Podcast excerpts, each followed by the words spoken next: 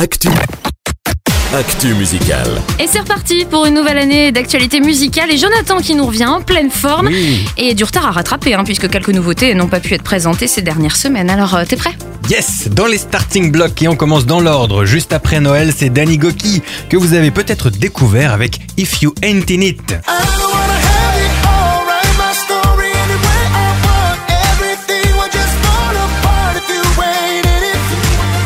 C'est à la base un chanteur de country qui a appris à chanter dans son église. Il a remporté la troisième place de la huitième saison d'American Idol, l'équivalent de The Voice. Il s'est vraiment fait remarquer avec son album précédent qui s'appelait Hope in Front of Me.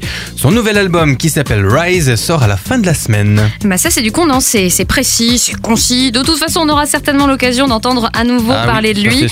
Danny Goki, retenez bien son nom et la nouveauté de la semaine dernière était The Brilliance, Jonathan. Oui, Turning Over Tables, extrait de l'album à sortir fin janvier et qui s'appelle All Is Not Lost. Le groupe était composé à la base d'un duo, John Arndt et David David Gungor. Le frère Yes, Oui. exactement, Wow. le frère de Michael Gangor qu'on connaît bien.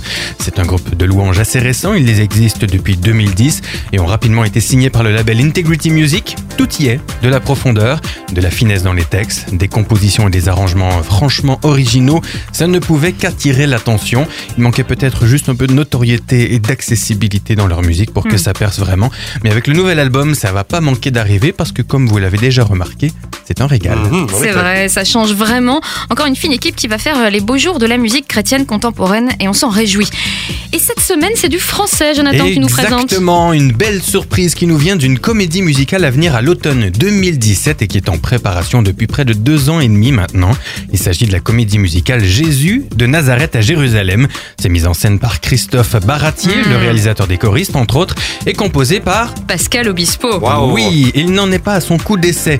Décidément, la Bible l'inspire puisqu'il avait déjà travaillé sur le succès qu'on connaît, les dix commandements, et puis l'histoire d'Adam et Ève aussi. Bon, ça, ça avait pas du tout marché. Le voilà donc sur euh, ce nouveau projet où l'histoire bien connue du Messie sera vue par les yeux de trois des disciples, Pierre, Jean et Judas.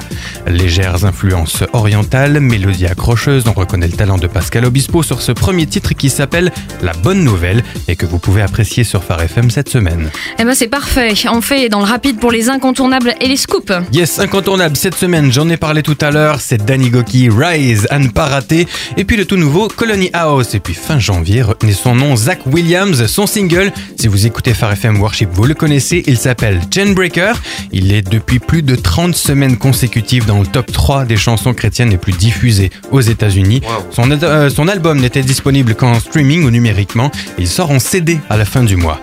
Allez, on aura un gros scoop, nouveau Jackie Velasquez, Hmm. fin mars aussi. Oh. Ça, Voilà. ça, ça, c'est du comeback. hein. Merci beaucoup, Jonathan. Je t'en prie.